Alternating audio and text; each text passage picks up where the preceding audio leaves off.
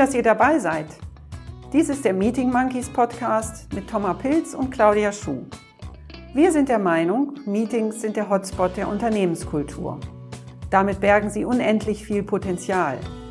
Wenn Meetings funktionieren, funktioniert auch die Zusammenarbeit. Wenn Meetings Spaß machen und effizient sind, dann macht auch die Zusammenarbeit Spaß und ist effizient. Wenn Meetings erfolgreich sind, ist die Zusammenarbeit erfolgreich. Mit gut gemachten Meetings kann man richtig was bewegen. Deshalb sprechen wir in diesem Podcast mit Menschen, die diese Potenziale nutzen, ihr Know-how mit uns teilen und uns damit inspirieren.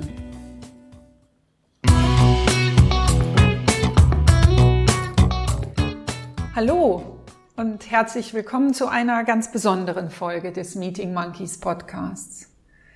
Für diese Folge haben wir uns ein verändertes Setup vorgenommen. Nicht wie sonst zwei Moderatorinnen und ein Gast, sondern One-to-One. -one. Eine Moderatorin, eine Gesprächspartnerin. Und um Veränderungen soll es diesmal auch inhaltlich gehen, denn meine heutige Gesprächspartnerin ist Expertin auf diesem Gebiet. Unser Thema Meetings in Veränderungsprozessen. Meine Gesprächspartnerin die von mir hochgeschätzte Moderatorin, Beraterin und Change-Expertin, meine liebe Kollegin Thomas Pilz. Hallo, hallo Claudia. liebe Thomas, herzlich willkommen auf der anderen Seite unseres gemeinsamen Podcasts. Danke.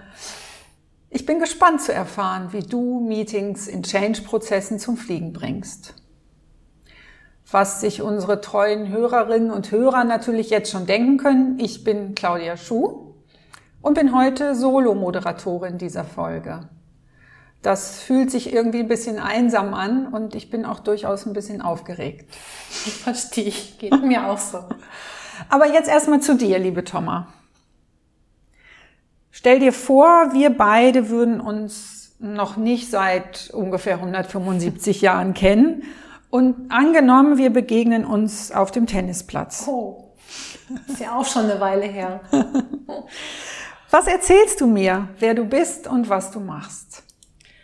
Ja, also was mir immer wichtig ist, ist nicht stehen zu bleiben. Ich brauche immer ein Ziel vor Augen. Es macht mir einfach Spaß, neue Dinge zu lernen. Also zum Beispiel, als wir im letzten Jahr uns dazu entschieden haben, diesen Podcast ins Leben zu rufen. Da haben wir ja nicht nur unheimlich viel an technischen Dingen gelernt, sondern ich finde, wir haben auch eine ganze Menge nochmal über uns gelernt. Denn wann hört man schon mal die eigene Stimme und fragt sich dann wieder, Mensch, passt das alles so? Sage ich vielleicht doch zu viele Ms und S und was einem sonst noch so alles auffallen kann. Außerdem, ja, so ich würde gerne auch nochmal segeln lernen. Du weißt ja, ich komme aus einer Seglerfamilie und ich bin immer nur mitgesegelt. Und für mich ist so das Segeln, das verbinde ich mit Begriffen wie Freiheit, wie Autonomie. Und das sind für mich zwei ganz wichtige Werte, die mich auch ausmachen. Beruflich gesehen arbeite ich nach 20 Jahren in verschiedenen Unternehmen seit sechs Jahren selbstständig. Und du hast es gerade gesagt, meine Schwerpunktthemen sind Change und Leadership. Veränderung und Entwicklung spielen also auch in meinem beruflichen Leben eine ganz, ganz wichtige Rolle. Und sie werden ja in diesem Beruf auch vielfältig erfüllt.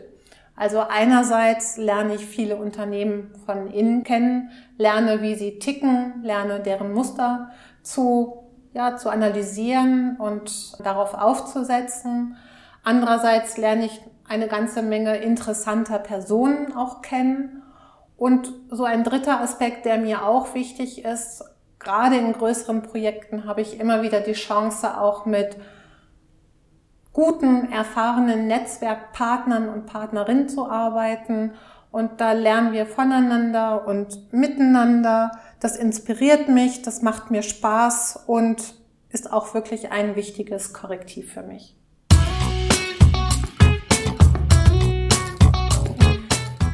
Jetzt kommt mir in diesem Podcast die Rolle zu, die sonst du immer hast, nämlich wenn wir mal an das Thema Meetings denken, sagst du immer so schön.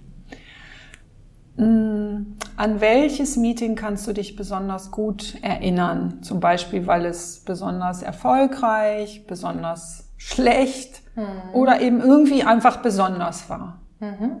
Ja, also ich bin ja jetzt nicht ganz unvorbereitet, zumal, wie du schon gesagt hast, ich sonst immer diese Rolle habe, wieder auf das Thema Meetings zurückzuführen. Also ich erinnere mich noch gut an ein Auftaktmeeting mit einem Steuerungskreis zum Beginn eines Veränderungsprozesses. Wie in wahrscheinlich gerade sehr vielen Prozessen hatte das Unternehmen den Wunsch, agiler zu werden. Und wie so häufig ist es der Fall, dass eigentlich noch gar nicht, ja, man noch gar nicht genau weiß, was versteht man eigentlich darunter, was heißt es, agiler zu sein. Und es war auch noch gar nicht so richtig klar, was sollten die nächsten Schritte überhaupt oder die ersten Schritte sein. Es ging also darum, in diesem Kreis erstmal Klarheit darüber herzustellen.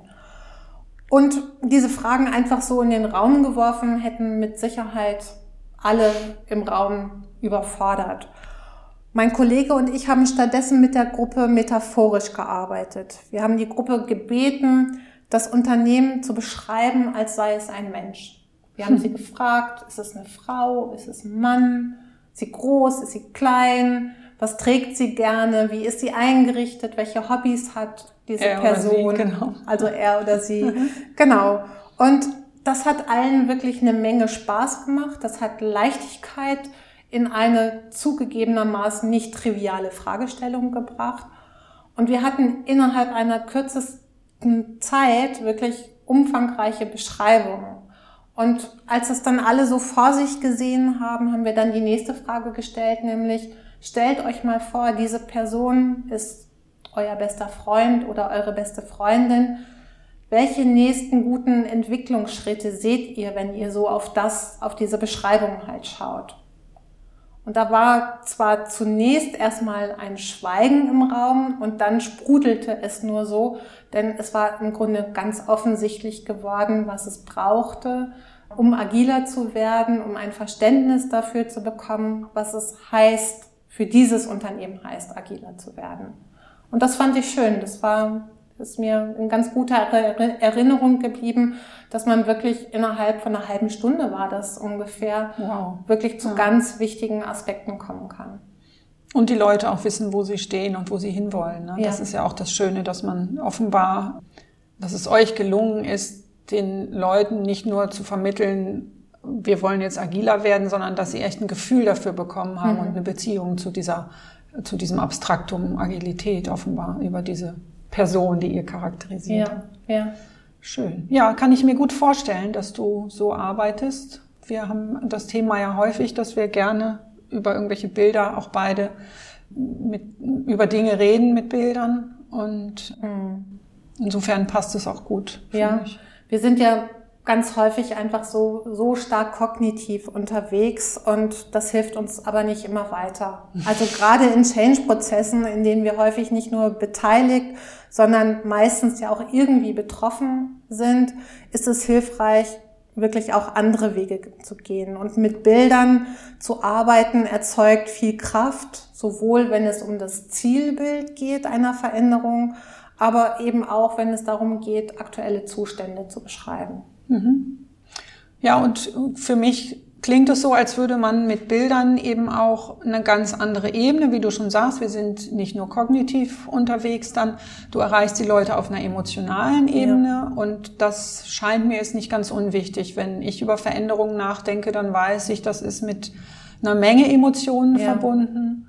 Und wenn ich auf dieser Ebene schon gleich in diese Veränderung reingehe, dann bleibt vielleicht auch dieser Aspekt nicht außen vor. Ne? Ja. Dann kann ich das so mitnehmen, dieses Paket. Ja, ich würde das sogar so extrem ausdrücken, dass ich sage, ohne Emotionen bewegt sich in Veränderungsprozessen gar nichts. Mhm. Also du brauchst die Emotionen. Ganz häufig wollen wir sie gar nicht da haben. Wir finden das professionell, wenn wir sachlich unterwegs sind.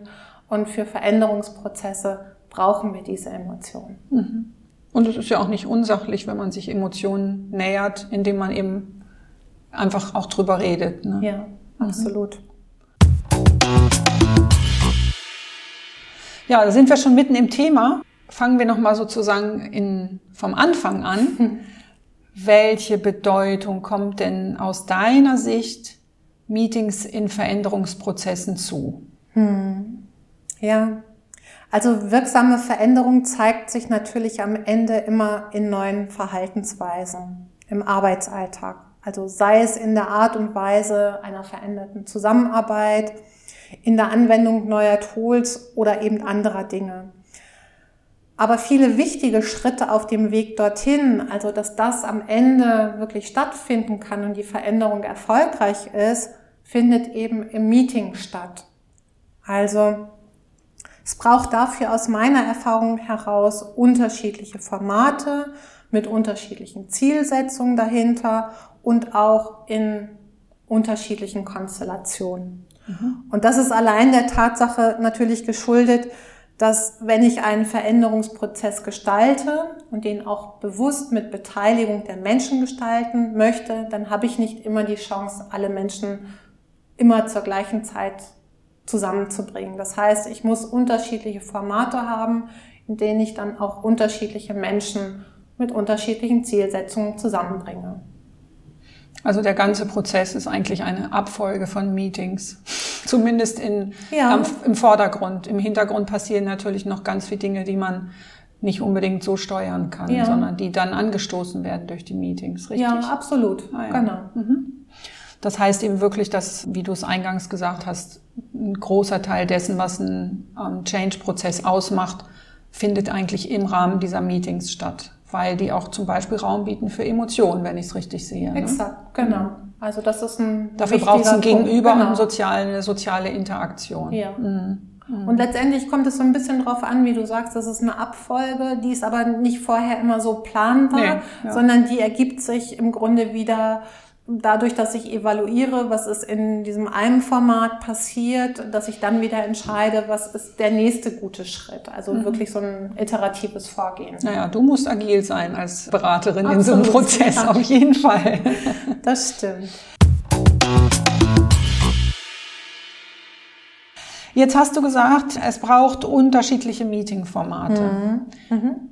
Was können sich denn unsere Hörerinnen und Hörer unter Meeting-Formaten vorstellen? Vielleicht hast du einfach ein paar Beispiele und kannst was dazu erzählen, was die auszeichnet oder warum es die geben muss und wie du sowas anlegst auch. Also du gehst ja in so einen Prozess nicht unvorbereitet logischerweise und du überlegst dir was dabei und da, ja, was, ja. was passiert da? Was, ja. Also ein Format, das habe ich ja schon eingangs gesagt, als ich von meinem Beispiel berichtet habe, das ist so ein Steuerungskreis, den etabliere ich in jedem Veränderungsprozess. Das ist das Gremium, welches wirklich die nächsten konkreten Schritte im Prozess plant und dann diese Schritte dann wieder evaluiert und daraus dann wieder die nächsten Schritte ableitet. Ganz wichtig ist für dieses Format, wirklich auch, dass es entscheidungsfähig ist. Das heißt, es müssen Entscheider dort sein. Das kann der Geschäftsführer sein, das kann aber auch ein Bereichsleiter sein oder ein Abteilungsleiter, der hierfür die Kompetenz auch hat, Entscheidungen zu treffen. Also auch ja vielleicht auch eben Ressourcen zur Verfügung stellen ja, kann. Ja. Also in geldlicher Sicht häufig, aber ja, eben auch, auch, auch, in personeller Hinsicht. Mhm. Und darüber hinaus sollte der Steuerungskreis einen guten Querschnitt abbilden von dem Bereich, der verändert werden soll. Mhm. Also gehen wir davon aus, das ist eine unternehmensweite Transformation, dann macht es Sinn, dass ein guter Querschnitt dort vertreten ist, bezogen auf Hierarchieebenen, bezogen auf Funktionen und eben entsprechend die Entscheider. Mhm. So ein weiteres Format ist das sogenannte Sounding Board. Manche nennen das auch Resonanzteam. Und das Sounding Board hat das Ziel, das Ohr an der Organisation zu haben oder anders die Kaffeeküchengespräche ins Meeting zu bringen. Mhm. Es ist also ein hilfreiches Rückkopplungsinstrument, das Stimmung und Emotionen aufnimmt und wirklich Hierarchie unabhängig wiedergibt.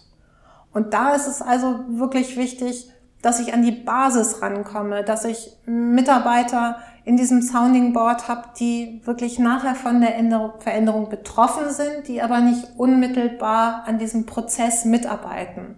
Weil nur dann kriege ich auch tatsächlich mit, Wie eine echte Resonanz Wie ist. Wie so eine echte Resonanz ist. Was kommt dann eigentlich in der mhm. Basis tatsächlich noch an? Mhm. Und es geht darum, diesen Mitarbeitern und Mitarbeiterinnen eine Stimme zu geben. Mhm.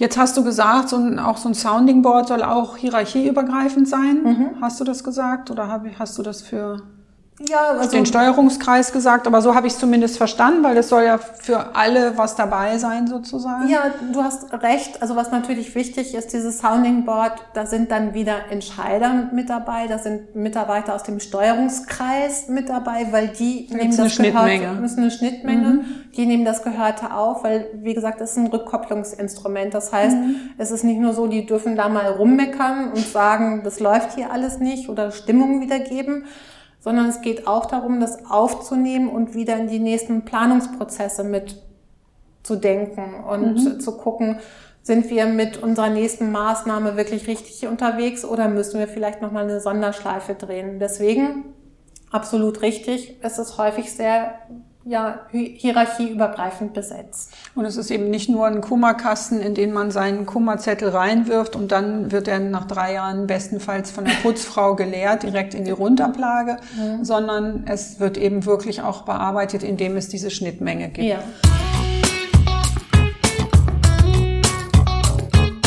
Aber was sich mir, also welche Frage sich mir dazu stellt, ist, wenn es hierarchieübergreifend ist, dann sitzt da sage ich jetzt mal beispielhaft, die Hausmeisterin. Mhm. Die ist, wenn ich es richtig sehe, gut vernetzt im Haus, die begegnet ganz vielen Leuten oder der Pförtner.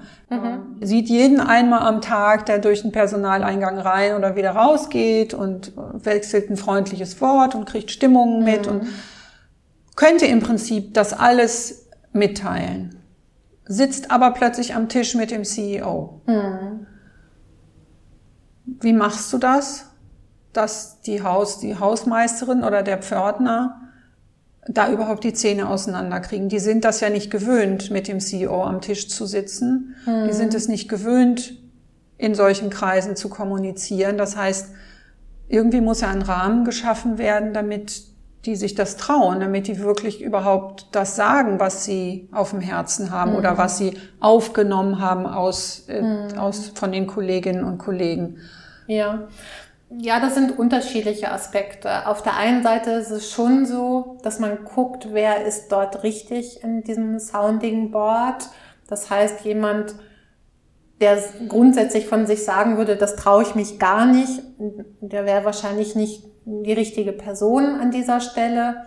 Das sind häufig schon wirklich Menschen, die im Unternehmen gut vernetzt sind, die auch sonst vielleicht Personen sind, zu denen man gerne geht und mit denen man ja auch da mal was loslassen kann, also die wirklich auch ja vieles aufnehmen, aber auch aktiv an die Kollegen mal rangehen und mal hören, was dort Sache ist. Und das sind dann schon Personen, die sind vielleicht am Anfang dann ein bisschen schüchtern, aber so ein Prozess ist ja auch darauf ausgelegt, dass das nicht nur einmal stattfindet, mhm. mhm. sondern wiederkehrend. Und natürlich ist Vertrauen so ein Thema, das etabliert sich oder das wächst mit der Zeit, besser ausgedrückt. Und dann sind da vielleicht Personen, die sagen am Anfang nicht so viel, aber wenn sie dann merken, dass A einem nicht nur zugehört wird. Das wird auch verarbeitet sondern weitergetragen. B, mhm. Genau, mhm. auch daraus entsteht was. Also hat das wirklich Einfluss auf das, was als nächstes passiert. Dann, Dann wächst, wächst auch, Vertrauen. das Vertrauen. Ja, ja. Und natürlich mit dem CEO arbeiten wir auch. Der kriegt von uns natürlich vorher auch nochmal gebrieft, dass nicht die einzelne Person ist, ist, um die es geht, sondern sie häufig ja wirklich ja ganz viele repräsentiert. Und das ist natürlich wichtig, da auch mit einer offenen, neugierigen Haltung ranzugehen aus Sicht des CEOs, um wirklich zu erfahren, wo drückt denn der Schuh. Mhm. Und andererseits, das finde ich auch immer ganz wichtig, dass auch Klarheit gemacht oder klar gesagt wird, wo ist Beteiligung gewünscht und auch eingefordert und wo brauche ich auch Feedback und wo möchte ich aber auch als Entscheider wirklich Rahmen setzen, wo klar ist, was ist hier nicht mehr verhandelbar. Und das ist auch immer wieder nochmal ein gutes, ja, ein gutes Format, um auch da nochmal Klarheiten zu schaffen. Ah ja. Ne? Mhm. Weil das ist ja im Grunde, nehme ich hier so auch diesen Flurfunk ein Stückchen raus. Also ich bringe mhm. wirklich oberste Entscheidungskreise mit der Basis zusammen. Und dazwischen passiert ganz viel Flurfunk. Und ich habe die Chance auch wirklich hier A, die Format oder die Gespräche im Flurpunkt zu abzuhören. steuern, abzuhören. nicht abzuhören, aber wirklich bewusst aufzunehmen, ernst zu nehmen und aber auch nochmal wieder für Klarheit und Transparenz zu sorgen, aha, was aha. geht und was geht aber auch nicht. Ja, weil da geht ja auch was zurück aus dem Sounding Board in genau. den Flurfunk. Also ja. wenn dann halt gesagt wird, das oder das ist nicht verhandelbar. Im besten Fall wurde vielleicht auch den Leuten erklärt, warum das nicht mhm. verhandelbar genau. ist, weil es vielleicht auch einen äußeren Anlass für diesen Transformationsprozess mhm. gibt, ich sage mal einen wirtschaftlichen, der eben Grenzen setzt. Dann ist es vielleicht auch leichter verständlich, kann ich mir ja. vorstellen. Klingt vernünftig. Ja. Was mich jetzt nicht wirklich überrascht, dass du vernünftig bist. ja, und so, so ein drittes Format, wo du das gefragt hast, was gibt es, das sind natürlich nochmal Großgruppenformate. Mhm. Das hängt aber auch immer davon ab, wie viele Ressourcen stehen wirklich zur Verfügung.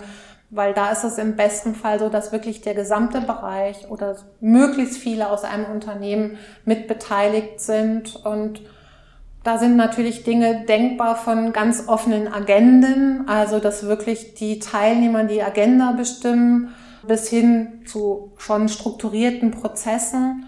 Aber das hängt, wie gesagt, immer davon ab, wie viel Beteiligung möchte ich tatsächlich auch zulassen und auch welche Ressourcen habe ich dafür. Wie lange will ich mir Zeit nehmen für so einen Prozess? Weil das ist ja offensichtlich, dass es dann länger dauert. Ne? Ja, aber da würde ich tatsächlich sagen, dass es am Anfang gibst du da mehr Zeit rein, aber hinterher hast du alle im Boot. Hinterher hast du alle im Boot. Und das mhm. ist ja auch der klare Vorteil. Also machen das ja alle nicht, damit alle nur zufrieden sind und mhm. jeder irgendwie dabei ist, sondern die Erwartung und das Ziel ist schon, dass nachher die Umsetzung viel, viel schneller geht, weil du das Commitment hast. Wenn ja. du mit an den Themen arbeitest, ziehst ja, du dich nicht raus. Ziehst ja. du dich nicht raus. Ja.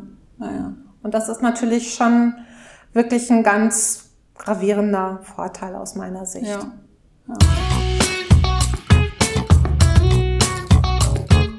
Wobei wir bei diesem Thema Commitment auch schon bei einem anderen Aspekt sind, den ich ganz wichtig finde. Du hattest es anfangs auch schon mal gesagt.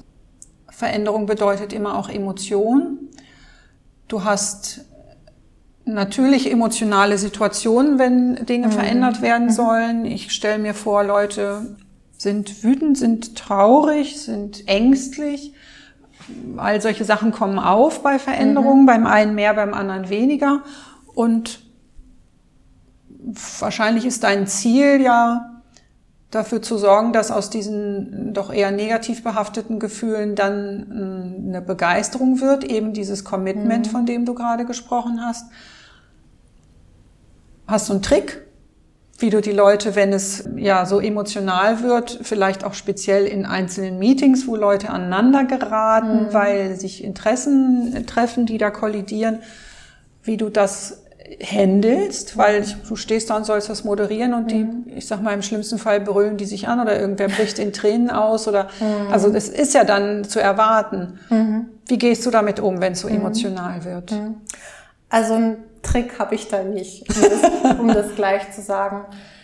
Ich finde erstmal total wichtig, dass ich selber für mich eine Akzeptanz entwickeln kann, dass die Emotionen da sind und dass ich sie auch in diesem Prozess brauche. Also ich sagte ja schon, ohne Emotionen bewegt sich gar nichts. Ich brauche sie. Also ich brauche sie, wie du das gesagt hast, um im besten Fall Begeisterung zu erzeugen oder mindestens Akzeptanz. Und auf der anderen Seite, wie du es auch schon gesagt hast, braucht es einen guten Umgang mit Emotionen wie Wut, Angst, Trauer. Und das müssen wir uns, glaube ich, auch immer wieder bewusst machen. Es geht bei Change-Prozessen nicht nur darum, immer Neues zu lernen, sondern es geht auch darum, Dinge zu verlernen. Mhm. Und ich erinnere mich da immer sehr gerne an den Professor Dr. Peter Kruse. Der hat letztendlich immer gesagt, ja, also ich als Initiator will von A nach B kommen und natürlich ist B, sag ich mal, das Ziel, von dem ich mir eine höhere Qualität, also irgendwie ein höheres Level erwarte. Und ich brauche diesen Mut, wirklich den Schmerz des Übergangs ertragen zu können. sehr schön gesagt, ja. Und ich glaube einfach nur, es geht gar nicht mal nur das zu ertragen, sondern das auch wirklich zu nutzen. Mhm. Diese Beispiele, die du gesagt hast, zeigen ja, da ist Energie drin. Und die kann ich im besten Fall wirklich, ja, richtig gut kanalisieren und ich würde sagen, in Wut, Angst, Trauer, da geht es für mich erstmal darum, als diejenige, die so einen Prozess leitet, da zu gucken, was sind eigentlich die Bedürfnisse dahinter. Also die Menschen da abzuholen, wo sie stehen und zu sagen, die sind nicht grundsätzlich gegen irgendwas. Das wollen Menschen meistens nicht sein, sondern es geht darum, dass irgendwas nicht gesehen wird, irgendwelche Bedürfnisse gerade nicht erfüllt werden. Und wenn ich da erstmal nachfrage, worum geht es eigentlich wirklich, wenn jemand gegen irgendwas ist? Und manchmal ist es einfach noch ein guter Einwand, irgendwas wird noch nicht richtig gesehen, dann gibt mir das auch nochmal wertvolle Hinweise. Mhm. Also mein Trick ist, äh, akzeptieren, dass es die Emotionen gibt, dass es sie auch braucht und dann als zweites herauszufinden, was steht eigentlich darin, dahinter. Ja, also da musst du dein Licht auch nicht unter den Scheffel stellen, weil das ist am Ende schon ein Trick. Es ist halt das ganze Gegenteil von dem, was meine Frage ja, sagen wir mal, im Subtext stehen hatte, nämlich, wie kriege ich die Emotionen wieder runter? Mhm. Und du willst sie nicht runterkriegen, du willst sie nutzen. Ja. Du willst, wie du schon sagst, du willst A, wissen, was dahinter steht und B, willst du diese Energie auch nutzen, wenn ich es richtig verstehe. Mhm. Ne? Du sagst halt, da wo Emotionen sind, ist Energie. Ja. Und du gehst da halt unemotional ran selber mhm. und nutzt das für dich. Mhm. Also ich finde schon, das ist ein Trick, darf man ruhig sagen. okay, wenn das reicht. Nö, vielleicht reicht es nicht, aber ich glaube schon, das ist ein wichtiges Rezept. Wie gucke ich auf diese emotionale Situation, die, wie du ja schon selber gesagt hast, im Business einen schlechten Ruf hat. Mhm. Also Emotionen haben einfach einen schlechten Ruf. Ja. Und da drüber zu stehen und zu sagen, das ist ungerechtfertigt, die brauchen keinen schlechten Ruf. Wir haben es hier mit Menschen zu tun, die haben Emotionen und bei Veränderungen ganz besonders. Und das ist gut so. Hm. Das, äh, das ist schon, sagen wir mal, unkonventionell. Im Change sicher nicht, aber für jemanden, der jetzt aus so einer ganz konventionellen Projektebene kommt, ist es eben schon ungewohnt zu sagen, ja gut, ja, die, die sind jetzt hoch emotional und Schön. Ja. Und das ist halt so, es scheint dann immer erstmal hinderlich zu sein. Genau. Und ja. dabei muss man ja bedenken, dass diejenigen, die die Veränderung geplant und initiiert haben, ja häufig einen wirklichen zeitlichen Vorsprung haben von und mehreren Monaten oder ja. Jahren und ja. eben diese Emotionen meistens auch selbst durchlaufen sind. Und das vergisst man dann halt Aha. sehr schnell. Das heißt, dann, wenn irgendwie alles klar ist, will man, dass es sofort ausgerollt wird. Das ist ja auch immer so ein schöner Vokabel. Begriff. Ja. Change, ausrollen und das funktioniert eben nicht. Und sich dann auch bewusst zu machen, ja, ich muss auch meinen Leuten die Zeit geben. Das hat natürlich auch irgendwann Grenzen, keine Frage, aber erstmal sich auch bewusst zu sein, das gehört dazu. Das hat damit auch zu tun, sich von Dingen zu verabschieden, dieses auch verlernen müssen, mhm. um dann wirklich Platz für Neues zu schaffen. Mhm. Ja, und weil ich ja als jemand, der den Change-Prozess anstößt, wie du schon sagst, diesen Vorsprung habe, habe ich ja auch den emotionalen Vorsprung und konnte aus vielleicht meinen Bedenken, die ich womöglich anfangs hatte, jetzt auch schon eine Begeisterung ja, machen. Ja auch dadurch, dass ich mitgestaltet habe. Also eigentlich das, was im nächsten Schritt dann die anderen auch Exakt. bekommen sollen. Ja. Klingt gut. Ja. Vielen Dank.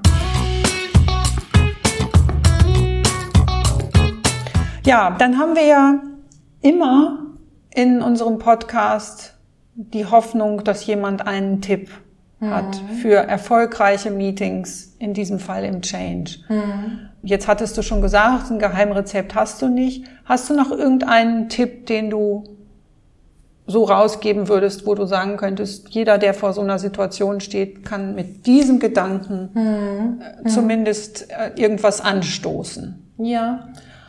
Also ich glaube, was man direkt in die Umsetzung bringen kann, und das ist so auch meiner eigenen Erfahrung als Führungskraft geschuldet, dass ja diese Change-Projekte oder Prozesse, die kommen ja immer on top zum Tagesgeschäft. Und man hat ja meistens so schon eine ganze Menge zu tun. Und als Führungskraft rennt man von einem Meeting zum nächsten Meeting.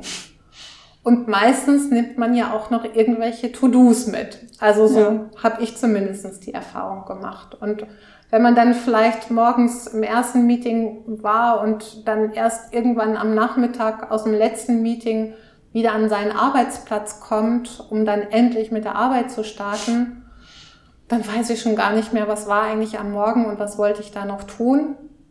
Also so meine eigene Erfahrung war auch ein Stück weit, dass es mir häufig so ergangen ist, dass ich dann in dem nächsten Meeting kurz, also wenn dieses Wiederholungsmeeting stattgefunden hat, dass ich dann erst kurz vorher wieder drauf geguckt hat, was war denn da eigentlich noch, was sollte ich denn noch tun? Und das war natürlich, kannst du dir vorstellen, nicht besonders gut. Also mein Tipp ist es, und ich meine, den kann man direkt in die Umsetzung bringen, ist, wenn man die letzten zehn Minuten eines Meetings für Silent Work sich nimmt. Das heißt, in diesen zehn Minuten hat jeder schon mal Zeit, quasi in die Nachbereitung des Meetings zu gehen. Schon mal zu überlegen, wen muss ich jetzt informieren, wen muss ich noch einbeziehen, was sind für mich die nächsten Schritte in meinem To-Do, also da direkt in die Planung zu gehen, bevor man dann gemeinsam mit dem Checkout dieses Meeting abschließt. Und wir haben schon eine ganze Menge über Strukturen gesprochen und ich glaube, wenn man fokussiert an den Themen arbeitet, wenn man eine klare Agenda hat, dann setzt man das einfach wirklich als festen Agendapunkt mit drauf und jeder weiß, ich habe jetzt diese zehn Minuten, um schon mal mhm. in die Nachbereitung zu gehen. Mhm.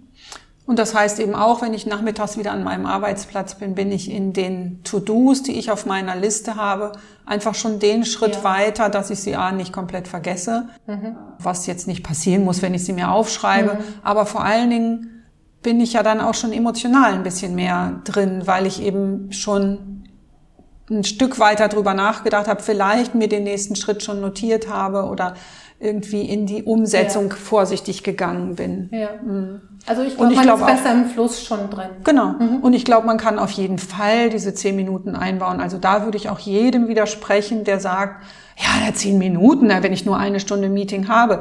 Aber wenn es mir am Ende ja nicht darum geht, die Stunde zu füllen, mhm. sondern mit einem Erfolg aus dem Meeting rauszugehen und eben ins Follow-up mit dem Erfolg auch wieder mhm. rein, dann ist, finde ich, ziemlich offensichtlich, dass ja. ich den Erfolg steigere, wenn ich die zehn Minuten im Zweifel auch von was anderem abschneide oder ein Thema weniger bearbeite, ja. aber dafür diese dann äh, auch zu einem guten Outcome führen mhm. kann. Ne? Ja. Mhm. Klingt gut. Cooler Tipp. Vielen Dank. Ja, Hast du noch Themen, die ich nicht abgefragt habe und über die du gerne noch sprechen möchtest, Thomas? Gibt es noch irgendwas, was du loswerden möchtest? Also über das Thema Veränderung könnte ich natürlich stundenlang sprechen, aber ich bin ganz ehrlich jetzt im Bezug auf Meetings, nö, bin ich. Also, Bist du fein. Ist alles gesagt. Gut. Bis auf unser übliches Abschlussspiel. Das musst du natürlich spielen. Auch das überrascht mhm. dich jetzt nicht. Ich bitte dich, die folgenden Sätze, sind nur drei, mhm. kurz zu beenden. Der erste Satz lautet, ein absolutes No-Go in Meetings ist für mich, wenn kein Thema fokussiert zu Ende geführt wird, sondern unstrukturiert vom Höchstchen zum Stöckchen gesprungen wird. Für mich kommen Meetings in Schwung, wenn spürbar wird, dass tatsächlich um die beste Lösung gerungen wird und nicht die Befriedigung des persönlichen Egos im Vordergrund steht. Und zum Schluss, mir machen Meetings Spaß, die, da sage ich in, denen ich einen wertvollen Beitrag leisten kann. Sehr schön. Mit immer ordentlich Wind in den Segeln. Absolut. Vielen Dank, Thomas. Ich danke das dir, Claudia. war eine sehr lehrreiche Folge. Ich hoffe auch für unsere Hörerinnen und Hörer. Ja. Wenn es euch gefallen hat, lasst uns eine Sternchenbewertung bei iTunes da, abonniert den Podcast, hört in die nächsten Folgen. Da wird es ja sicherlich eine Retourkutsche geben. Also da gehe ich von aus. und eine kurze Ankündigung in eigener Sache haben wir noch.